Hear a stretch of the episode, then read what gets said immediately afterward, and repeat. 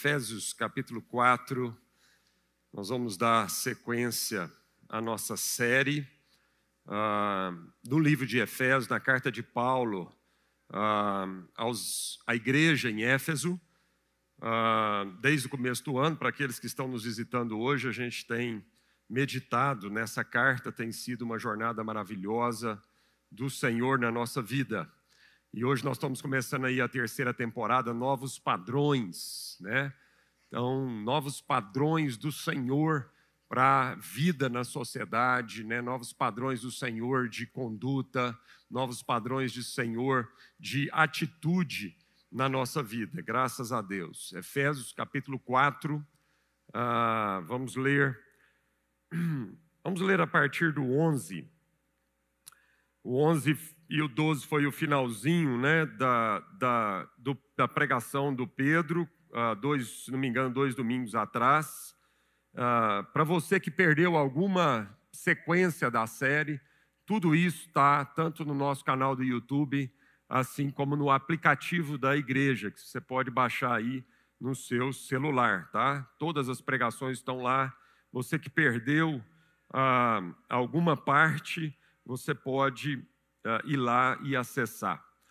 Vamos ler Efésios 4, versículo 11. E ele mesmo concedeu uns para, para apóstolos, outros para profetas, outros para evangelistas e outros para pastores e mestres, com vista ao aperfeiçoamento dos santos, para o desempenho do seu serviço, para a edificação do corpo de Cristo até que todos cheguemos à unidade da fé e do pleno conhecimento do Filho de Deus, a perfeita varonilidade, a medida da estatura da plenitude de Cristo, para que não mais sejamos como meninos agitados de um lado para o outro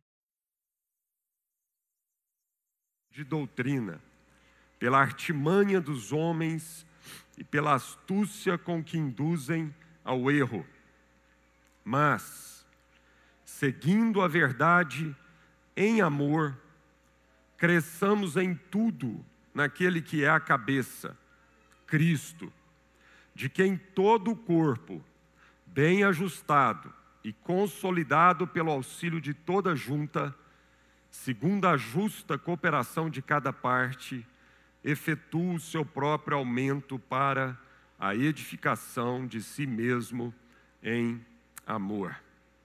Vamos orar? Senhor, muito obrigado, ó Pai, por tanta, tanta riqueza, tanto alimento que nós já experimentamos aqui nessa manhã, Senhor. É tão bom ver, Pai, o corpo agindo, Senhor. É tão bom saber que isso não é um trabalho apenas de alguns, mas é um trabalho de todos, Senhor. É tão bom percebermos, Senhor, a diversidade desse corpo. É tão bom entender, Senhor, que todo mundo pode ser acessado, porque há uma diversidade linda no nosso meio, Senhor. Diversidade de dons, diversidade de personalidade, de características, Senhor, de tom de voz. Diversidade, ó Deus, de habilidades. E tudo isso o Senhor deu de forma tão rica, Pai, para que a gente use isso a favor do todo, Senhor. Cada um aqui, cada um que está na sua casa, Senhor, recebeu particularidades do Senhor, recebeu peculiaridades do Senhor. E essas peculiaridades não são para ser usada somente para si, mas isso precisa ter uma expressão coletiva, Senhor. O Senhor é aquele que nos dá um chamado pessoal, individual, mas a expressão disso, ela precisa ser coletiva, Senhor. Isso não é para a auto-edificação do indivíduo, mas isso é para a edificação de todo o corpo, Senhor, como nós lemos aqui nesse trecho, Senhor. Continue falando ao nosso coração. Continue, Senhor, nos, nos chamando atenção para esse modus operandi da tua igreja, Senhor. Nós queremos aprender com a tua palavra como ser a igreja de Jesus. Não é o mundo que vai nos ensinar isso, ó Deus, com as suas ideias, mas é a palavra do Senhor que vai nos ensinar. E nós vamos poder mostrar ao mundo, Senhor, como uma sociedade pode viver nessa terra, Senhor. Como a sociedade que o Senhor um dia planejou, sonhou, deve viver o seu, o seu cotidiano nessa terra, em nome de Jesus. Aleluia, graças a Deus. Amém. Bom, a palavra de Deus diz, né? Pedro pregou no domingo retrasado que Deus deu dons aos homens. Deus repartiu esses dons aos homens. É maravilhoso, amado, porque Deus não chamaria a gente para um trabalho sem antes capacitar a nossa vida para esse trabalho. Seria muita injustiça isso. Nós fazemos isso muitas vezes, por insegurança, nós fazemos isso por incapacidade, por insensibilidade. Às vezes a gente tem um funcionário, a gente tem um filho, a gente tem um sobrinho, um neto, e a gente dá um trabalho para essas pessoas, e às vezes a gente não capacita essas pessoas para esse trabalho. E cobramos essa pessoa de fazer aquilo, mas não fomos lá antes capacitar aquela pessoa para o desempenho desse trabalho, desse serviço, desse ministério. Mas Deus não faz assim com a gente. E a gente sabe que isso seria uma injustiça, mas muitas vezes nós fazemos isso com as pessoas. A gente cobra das pessoas o que nós mesmos não somos capazes de, de, de, de fazer ou de realizar, ou, ou, nós mesmos não queremos o, o trabalho, o esforço de ir lá e ensinar. Só que Deus não trabalha assim com a gente. Por isso mesmo o Senhor Jesus diz: Olha, eu tenho que ir, eu tenho que partir, eu cumprir a minha vocação, eu cumpri o meu trabalho com vocês. Eu ensinei, chamei vocês, caminhei junto com vocês, eu demonstrei, vocês viram na minha vida coerência absoluta entre aquilo que eu dizia e aquilo que eu fazia. Mas ele diz: Olha, eu preciso ir, se eu não for, o Espírito Santo da verdade não virá para conduzir vocês a tudo aquilo que eu ensinei vocês na teoria, mas agora vocês precisam da capacidade para essa realização. E aí, por isso que Jesus diz: Olha, então esperem em Jerusalém, não comecem o trabalho, não comecem né, é, esse empreendimento sem a capacitação do Espírito Santo de Deus. E aí Paulo está dizendo e reforçando isso que o próprio Jesus diz e que aconteceu em Atos dos Apóstolos, quando o Espírito Santo foi derramado sobre a igreja e através dele e somente por causa dele a igreja foi capaz de realizar toda essa obra. Amém, amados. Então nós temos que ter primeira coisa essa percepção. Ele é aquele que chama e ele é aquele que capacita. Deus é o Deus que opera o querer e é o mesmo Deus que opera o realizar, e a gente já falou disso há pouco tempo atrás. Ele opera o querer e ele também opera o realizar. Então é maravilhoso servir a Deus. É maravilhoso porque Ele vai operar esse querer no nosso coração, por uma vida de santidade, por uma vida coerente com a palavra de Deus, mas Ele não para na metade, Ele conclui o processo. Deus conclui os processos. Nós temos dificuldade de concluir processos, haja vista a igreja brasileira. A igreja brasileira começou muitas vezes bem, mas muitos estão ficando pelo caminho. Muitos estão não estão perseverando e estão desviando do caminho, não estão concluindo esse processo. O grande desafio da nossa vida não é começar bem, amado. O grande desafio da nossa vida não é ter muitas ideias. O grande desafio da nossa vida é concluir esse processo. Perseverarmos até o fim. Aqueles que perseverarem até o fim receberão a coroa em nome de Jesus. Então nós oramos para que o Senhor nos dê perseverança, mas Deus conclui. Aliás, isso já está concluído. Essa obra já foi concluída, ela não vai ser concluída. Sabe por que nós podemos viver em paz, com fé, mano? Porque nós sabemos o fim. Nós somos o único povo na face da terra que pode enfrentar os problemas, que podemos enfrentar as dificuldades com paz no coração, porque a gente sabe onde essa história termina e a forma como ela termina. Então eu passo um problema momentâneo, eu perco uma batalha, mas a guerra está ganha. E por isso eu não desanime e desespero, porque Jesus na cruz do Calvário diz: está consumado. Está consumado. E ele capacita e entrega dons aos homens. Agora, para que? Paulo então continua: para que esses dons? O que, é que nós vamos fazer com isso? Esses dons é só para edificação minha, esses dons é só para o meu engrandecimento, esses dons é para massagear o meu ego, para que eu apareça. Esses dons, a palavra de Deus não diz isso. Paulo está dizendo claro aqui. Ele concedeu um, uns para apóstolos, outros para profetas, outros para evangelistas, outros para pastores e mestres. Percebe a diversidade. Graças a Deus, Ele não colocou todos os dons e ministério na vida de uma só pessoa. Ele distribuiu isso no nosso meio, amém? Eu tenho que entender isso. Não para que eu fique comparando com o que o outro recebeu e fique enciumado do que o outro recebeu. Isso é um grande desafio na nossa vida. Já viu aquele ditado? A grama do vizinho sempre é mais verde do que a nossa. Isso fala de um desejo né, insaciável do nosso coração por sempre comparar com o vizinho, né? E achar que a grama do vizinho é mais verde que a nossa, é melhor do que a nossa, que ele teve mais sorte na vida do que a gente, ele foi mais abençoado que a gente, ele nasceu numa família, as condições foram mais favoráveis para ele do que para nós. Não, amado. Deus distribuiu da forma como lhe apraz. Amém? A parábola dos talentos diz que um recebeu um, o outro recebeu dois e o outro recebeu cinco. Deus distribuiu dons diferentes e quantidades diferentes, qualidade diferente e quantidade diferente. Dorme com esse barulho. Ah, mas Deus não é justo? Ele não tinha que distribuir então igual para todo mundo? Não, amado. Nós temos filhos em casa. E a gente sabe, cada filho tem um, uma personalidade, um jeito, uma forma. Você ama do mesmo jeito, mas a forma que você traduz o seu amor para os seus filhos é completamente diferente. Completamente diferente. Você ama os três com a mesma intensidade. Né? Você ama os três sem, sem diferença em termos do amor.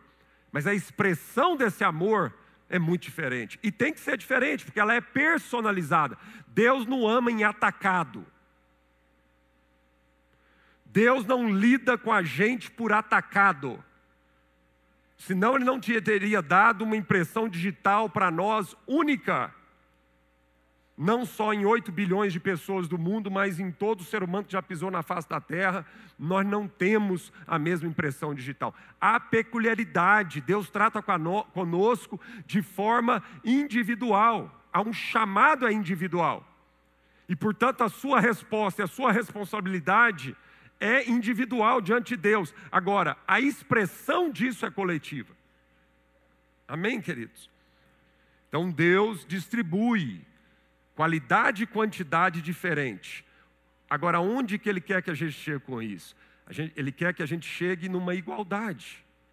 Pelo exercício disso entre nós, de modo que um não vai ter de mais e o outro não vai ter de menos. Ele quer ver esse fluxo entre nós. Por que, que Deus deu dons diferentes entre nós? Porque Ele quer que os dons sejam um instrumento e uma pedagogia e um exercício para a gente chegar no fim. E o fim não são os dons, o fim é o amor. Os dons são um meio para a gente aprender a amar. E se Deus tivesse dado igualzinho para todo mundo, em termos de qualidade e quantidade, não haveria exercício de amor entre nós. Não haveria amor entre nós. Para existir amor, tem que ter é, desigualdade de concentração para que haja fluxo, fluxo entre nós, de quem recebeu mais naquilo e é enriquecido em alguma coisa, ajuda e reparte com quem recebeu de menos. E aí nós vamos ver fluxo, e aí nós vamos ver amor entre nós. Amém, queridos? Em nome de Jesus. Então ele diz: Eu dei dons a vocês com vistas ao aperfeiçoamento dos santos. Deus tem em vista o aperfeiçoamento dos santos. Para quê, amado? Para a gente ficar pulindo aqui e dizer o tanto que nós somos aperfeiçoados, bonito, tanto nós somos bons, capazes, o tanto que tem talento em nós? Não, ele não para aqui. Ele continua com vistas ao aperfeiçoamento dos santos. Então, Deus está trabalhando em nós, mas esse aperfeiçoamento dos santos não é para parar em nós. O texto segue para o desempenho do seu serviço. Algumas traduções bíblicas diz para o desempenho do ministério. E não para aqui não. Então, continua o texto. O texto diz: para edificação do corpo de Cristo. Então, esse é o alvo. Até que, até que todos cheguemos à unidade da fé e do pleno conhecimento do Filho de Deus, a perfeita varonilidade e a medida da estatura da plenitude de Cristo. Esse é o lugar final. Esse é o objetivo lá do apóstolo, do profeta, do evangelista, do mestre, do pastor. O objetivo é que esses ministérios, esses dons, têm que ser exercitados com vista ao aperfeiçoamento de alguns, não, dos santos. Então, o objetivo é aperfeiçoar os santos. Isso não é aperfeiçoar só aquele, o pastor, o profeta, o mestre, né, o evangelista. Não, é aperfeiçoar os santos para o desempenho de um trabalho. Trabalho. Deus é trabalhador.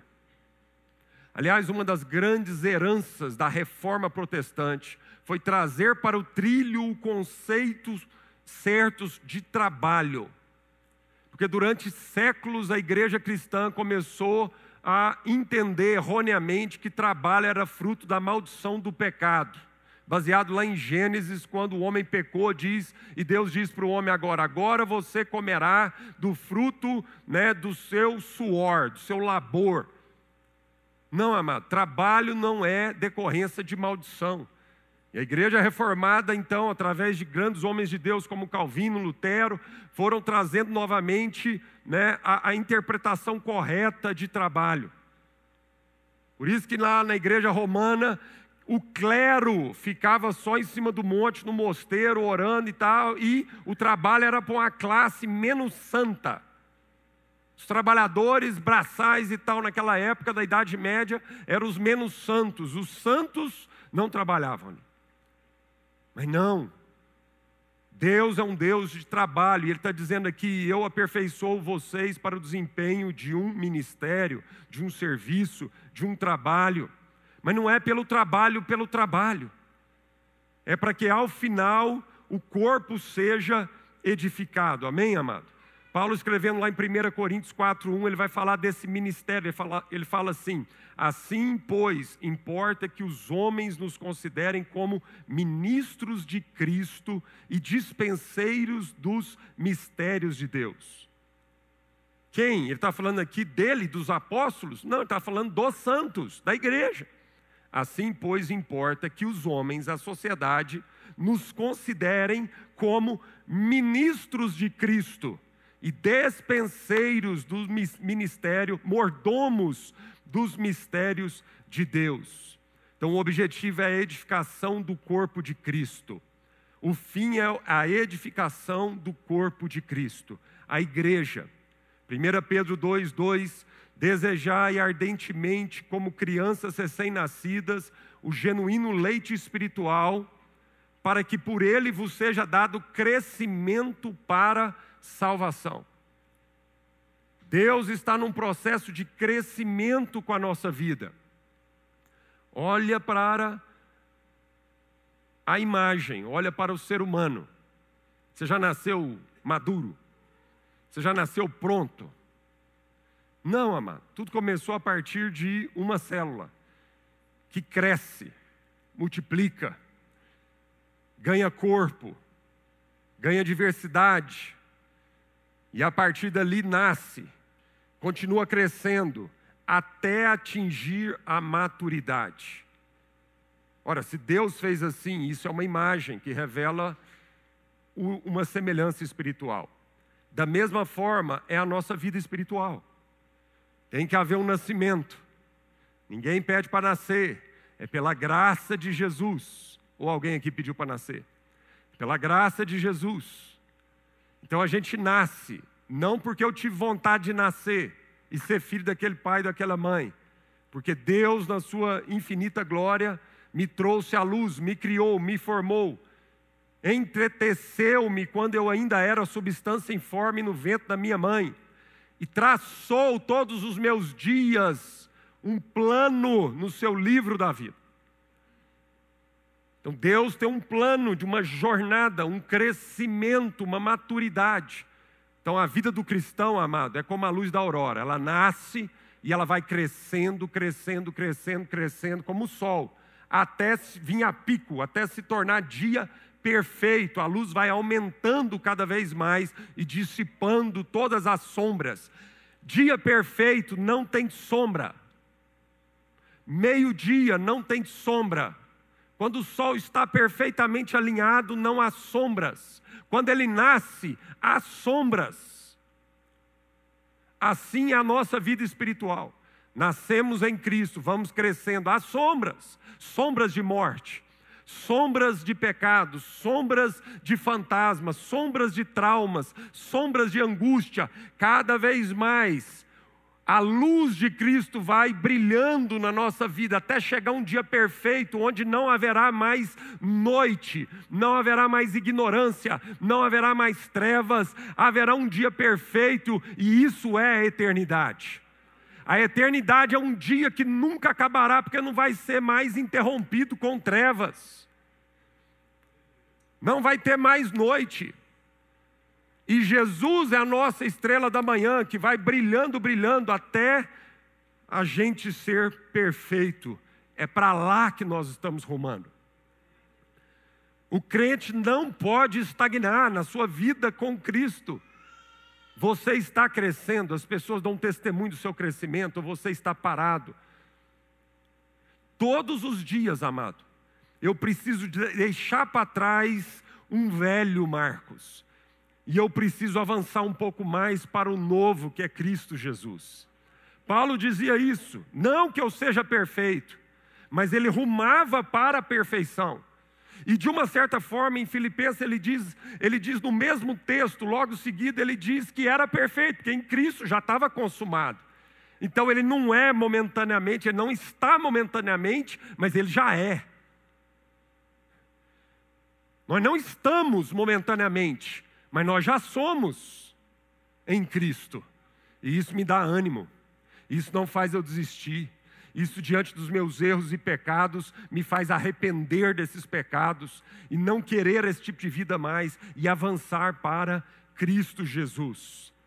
Então, amados, é, esse crescimento se dá por um leite, assim como a criança. Paulo está usando a figura, aliás, Pedro está usando a figura aqui, no capítulo 2, verso 2, do leite para a gente entender. Assim como a criança precisa do leite para o seu crescimento, nós precisamos do leite para o nosso crescimento. E esse é o leite. A palavra de Deus é o leite, é o alimento para o nosso crescimento. Então, se você não se alimentar da palavra de Deus, não vai haver crescimento na sua vida, você vai ficar desnutrido, raquítico, você não vai atingir a estatura que Deus sonhou para que você atingisse aquela estatura. Amém, amado? Agora, crescimento dói, não dói? Eu cresci muito. Né? E teve uma época onde eu estava crescendo talvez, sei lá, 3 centímetros por ano, 4 centímetros por ano. Teve uma época que eu tinha dor nas juntas. E os médicos falam que isso é dor de crescimento. Então tem algumas dores na nossa vida que é pertinente ao crescimento. Segura a onda. Segura a onda. Amém? E aí Paulo, então, voltando ao trecho lá em Efésios, diz: a medida da estatura da plenitude de Cristo. Essa é a nossa medida. A medida da estatura do varão da plenitude de Cristo. E aí Paulo também em Colossenses capítulo 1, verso 28 e 29 diz: "O qual nós anunciamos, advertindo a todo homem, ensinando a todo homem toda sabedoria, a fim de que apresentemos todo homem perfeito em Cristo." Tá vendo o objetivo? Tá vendo o desempenho do serviço, o desempenho do ministério? É para isso. E Paulo está dizendo aos Colossenses: nós anunciamos Cristo, ele vinha falando de Cristo, o qual nós anunciamos, advertindo a todo homem, ensinando a todo homem em toda a sabedoria, a fim de que apresentemos todo homem perfeito em Cristo. Para isso é que eu também me afadigo, esforçando-me o mais possível. Agora nós encontramos significado no trabalho. Agora nós encontramos significado na fadiga. Agora nós encontramos significado no esforço no sacrifício. Para isso é que eu também me afadigo, me esforço o mais possível, segundo a eficácia de algo que não vem de mim, mas opera em mim eficientemente. Então, eu opero, eu trabalho, eu labuto, segundo a eficácia daquela capacitação do Espírito Santo na minha vida. Não é segundo o meu poder, mas é segundo um Espírito que me deu dons, que me deu peculiaridades e deseja que eu então exerça, trabalhe. Isso vai exigir esforço, fadiga. E tem tantos de nós usando essa capacidade, esse dom, esse recurso que Deus nos deu de graça, usando isso né, num esforço, num labor, no lugar errado. E deve ser muito frustrante. Deve ser muito frustrante uma pessoa passar uma vida inteira de labor, de sacrifício, de trabalho, usando algum tipo de dom que ele recebeu de Deus, que não seja para o propósito que Deus deu para a vida dele. Deve ser uma frustração enorme. E aí não há brilho no olho, não há alegria, há dinheiro, há conforto, há reconhecimento talvez humano, há bajulação humana, mas não há um senso profundo no nosso coração Cara, é isso. É isso, eu nasci para isso. E por mais problemas que a gente enfrente, é isso. Segundo, eu acordo animado, sabendo que eu vou enfrentar dificuldades, mas eu acordo como quem quer trabalhar. Mas nós só vamos viver isso, amado, se a gente tiver então nesse alvo de apresentar o homem perfeito em Cristo. Por isso, então, Paulo diz em Gálatas capítulo 4, verso 19: Filhinhos, por quem de novo sinto as dores de parto, até ver Cristo sendo formado em vocês. Não assusta, não, que é o pessoal dos PG que estão saindo para pegar os Teletubbies lá, as plaquinhas do Teletubbies. Depois você vai entender o que, que é isso, tá bom? Pode sair os irmãos lá que vão é, se vestirem lá apropriadamente. É, então, Paulo está dizendo em Gálatas 4,19: Filhinhos, por quem de novo sinto as dores de parto, até ver Cristo sendo formado em vós. Amados, nesse trecho que nós lemos aqui, poucas palavras a gente vê Cristo quatro vezes. Ele fala para a edificação do corpo de Cristo. Ele fala no pleno conhecimento do Filho de Deus. Ele fala a perfeita varonilidade, que é o varão perfeito Cristo. E ele fala a medida da estatura da plenitude de Cristo. Qual é o fim, amado? Para que trabalhar? Para que esforçar? Para que acordar cedo, dormir tarde? Se não for para edificar o corpo de Cristo, não vale a pena nada disso. Mas se for para edificar o corpo de Cristo, nós significamos todo o trabalho, todo o sacrifício, todo o labor, vale a pena toda dor. E Paulo usa a figura de uma dor de parto, que é uma das dores mais difíceis que o ser humano pode suportar. E ele vai exatamente nesse, nesse extremo dizer: olha, só vale a pena a dor na vida se for para ver Cristo sendo formado na vida de uma pessoa.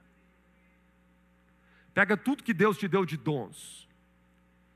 Pega tudo que Deus te deu de inteligência, capacidade, habilidade, saúde, percepção. a sua seu trabalho, na sua profissão, pega tudo isso. Só vai valer a pena se tudo isso for usado intencionalmente, com sacrifício, com labor, com dores, mas intencionalmente, para ver Cristo sendo formado na vida de uma pessoa.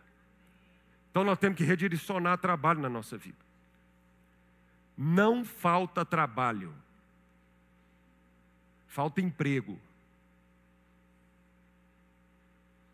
O Brasil tem 9, 10% de desempregados. Não falta trabalho no Brasil, falta emprego. E quando Deus está falando de trabalho, Ele não está falando de emprego. Você não tem que viver uma vida procurando emprego. Você tem que perguntar para Deus: Senhor, o Senhor me deu dom, o Senhor me deu capacidade, o Senhor me deu condição, o Senhor me deu inteligência para que eu trabalhe. Trabalha. E digno é o trabalhador do seu salário. Você está desempregado? Acorda segunda-feira e fala: Eu sou um trabalhador. Aliás, Jesus orou: Senhor, manda trabalhadores, porque está faltando trabalhador. Tem empregado demais, mas falta pouco trabalhador. Tem pouco trabalhador. Que mais tem empregado? É uma mentalidade escrava de empregado. Empregado é aquele que faz só o que é mandado. Empregado é aquele que trabalha pelo dinheiro. Empregado é aquele que trabalha sem consciência de, de, um, de quem é e, portanto, uma expressão de quem é. Nós somos trabalhadores e trabalho é você materializar quem você é. Trabalho é você entender, ter consciência daquilo que você é, da sua identidade, da sua vocação e expressar e materializar isso, ainda que você não tenha um emprego.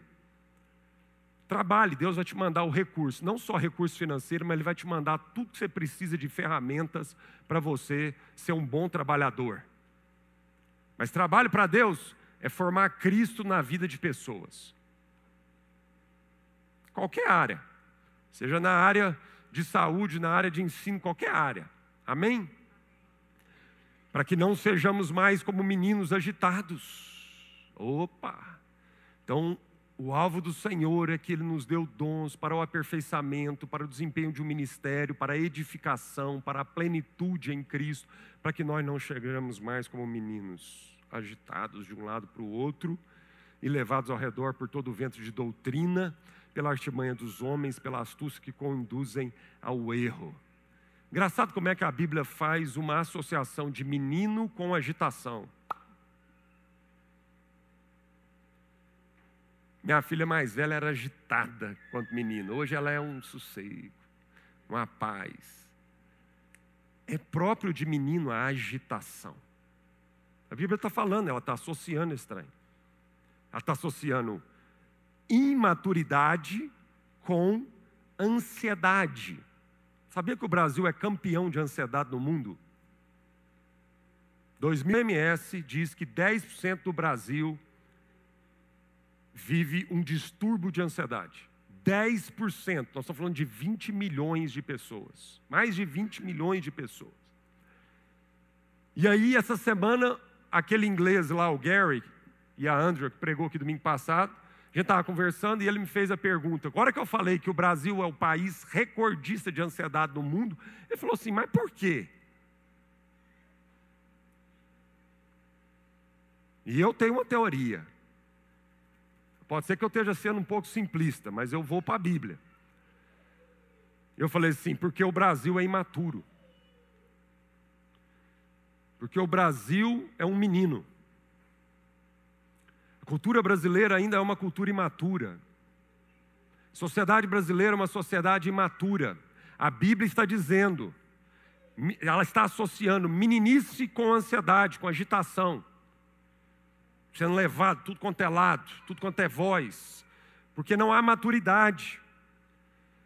Falta convicção da nossa identidade como povo como indivíduo. Quem eu sou? Outro estudo revelou que os brasileiros gastam mais de 10 horas diárias navegando na internet, sendo que 3 horas e 42 minutos desse tempo é para acessar as redes sociais. 3 horas e 42 minutos. Só nas redes sociais. 10 horas internet, tudo bem, você usa internet para trabalhar, a gente até entende, mas 3 horas e 42 minutos de média por brasileiro Os dados são da agência de marketing digital Sortlist, que analisou o uso médio da rede em diferentes aplicativos. De acordo com a pesquisa, o Brasil ocupa o terceiro lugar na lista dos países que passam o maior tempo nas mídias digitais do mundo, ficando atrás somente das Filipinas e pau a pau com a Colômbia. Sabe por quê, amado? Imaturidade. É próprio de menino. Menino supervaloriza a imagem, porque menino tem, não tem consciência ainda da sua identidade. Quando eu era adolescente, jovem, meu pai tinha uma Fusquinha e um Aparati. Eu não queria sair no Fusquinha, eu queria sair na Paraty, porque eu tinha vergonha do Fusquinha. Isso é próprio de menino, é próprio de adolescente. A gente acha que a gente vale pela imagem, a gente acha que a gente vale pelo que a gente tem, pelo carro que a gente tem. Sabe que é o problema? Tudo bem, para um adolescente isso é próprio. Você ensina um adolescente, espera que ele amadureça e não mais viva por isso. Sabe qual, agora a desgraça, sabe qual que é? É perceber que nós aqui, com cabelo branco, ainda muitos de nós, estamos parados nessa imaturidade, nessa adolescência, achando que são por aquilo que têm. Só sofisticou um pouco mais os brinquedos.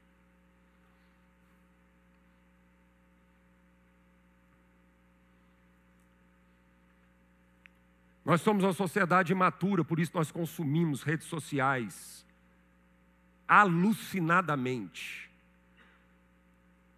Porque rede social fala de imagem, não fala de conteúdo, não fala de essência. Rede social fala de comportamento, de superfície, não fala de profundidade, não fala de crescimento. Isso é muito sério. A filha desse casal britânico, quando estava saindo do Reino Unido, chegando no Rio de Janeiro, no voo, ela postou um TikTok. Chegando no Brasil, como uma britânica, mais de 500 mil visualizações. Ela ficou chocada de brasileiros que nem conhecia ela. Ela falou: o que, que é isso?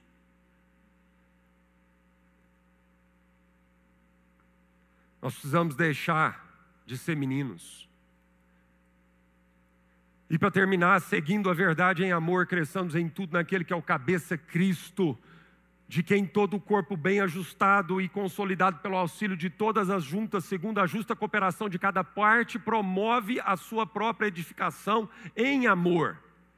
E esses dois versículos 15 e 16, Paulo diz, seguindo a verdade, ele começa com amor e termina com amor. Porque não tem jeito de você desassociar crescimento e maturidade sem o amor.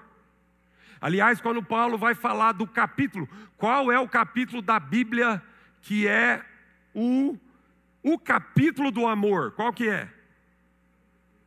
Eita, benção, povo está lendo a Bíblia. 1 Coríntios. Interessante, né?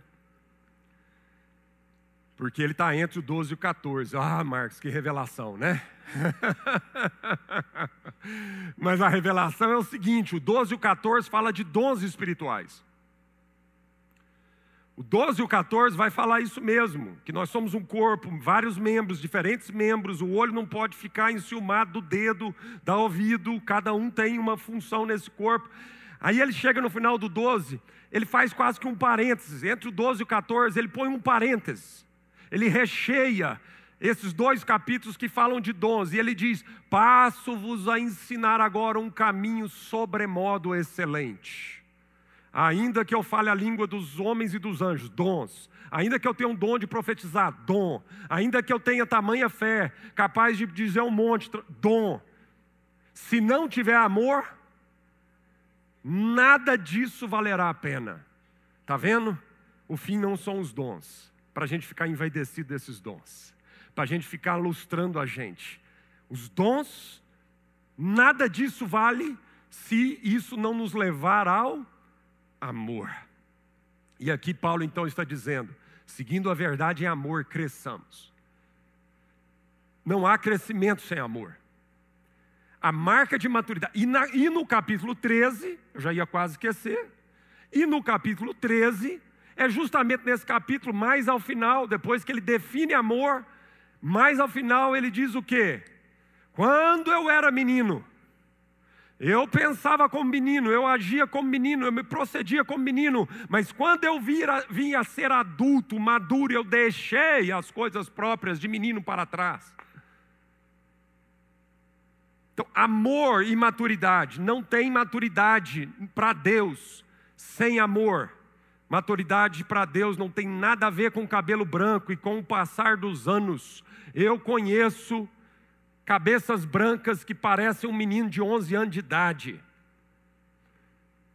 Vários, vários e vários, vários, porque foram homens e mulheres que se recusaram a crescer, a amadurecer, a sofrer as dores desse crescimento, em nome de Jesus. Paulo está dizendo que a verdade tem que necessariamente ser seguida de amor. Não há verdade sem amor. Portanto, não é palavra de Deus se isso não vier mergulhada, encharcada em amor. É letra. E letra mata. E o amor edifica. Por isso, Paulo, escrevendo na carta, no capítulo 8 de Coríntios, verso 1, ele diz exatamente isso. Ele diz: era uma discussão teológica, era uma discussão de vaidade pelo saber da igreja grega de Corinto. E Paulo diz: ó, oh, Deixa eu começar, vou responder a questão teológica de vocês. E vou respondê-la começando dizendo o seguinte: o saber incha e o amor edifica. O saber incha e o amor edifica. O saber não edifica, o que edifica é o amor. Se o saber não nos levar a aprender a amar, esse saber vai inchar e nós vamos ser uma igreja inchada aparentemente de sucesso, com números para apresentar, mas uma igreja doente, inchada. Isso dura um pouco, mas passa. Então, onde Deus está nos levando, amado? Ao amor. A verdade, só há verdade em amor, em nome de Jesus. E Ele está dizendo: é todo o corpo, todo o corpo o corpo tem que estar bem ajustado. Nosso trabalho é de ajustar um ao outro. Nosso trabalho é relacional. A gente precisa ajustar um ao outro. A gente precisa ajudar um ao outro a discernir qual é o lugar dele no corpo, ajudar essa pessoa naquilo que é o dom dele, reforçar isso na vida dele, a identidade. Paulo está dizendo: esse corpo tem que estar bem ajustado e consolidado pelo auxílio de toda a junta. Isso não é um trabalho de alguns, isso não é um trabalho de um clero. Isso não é um trabalho de alguns pastores, isso não é um trabalho de uma banda, isso não é um trabalho da Thaís apenas. É um trabalho nosso. É um trabalho nosso, de todos nós. E todos nós precisamos cooperar, cada parte cooperar.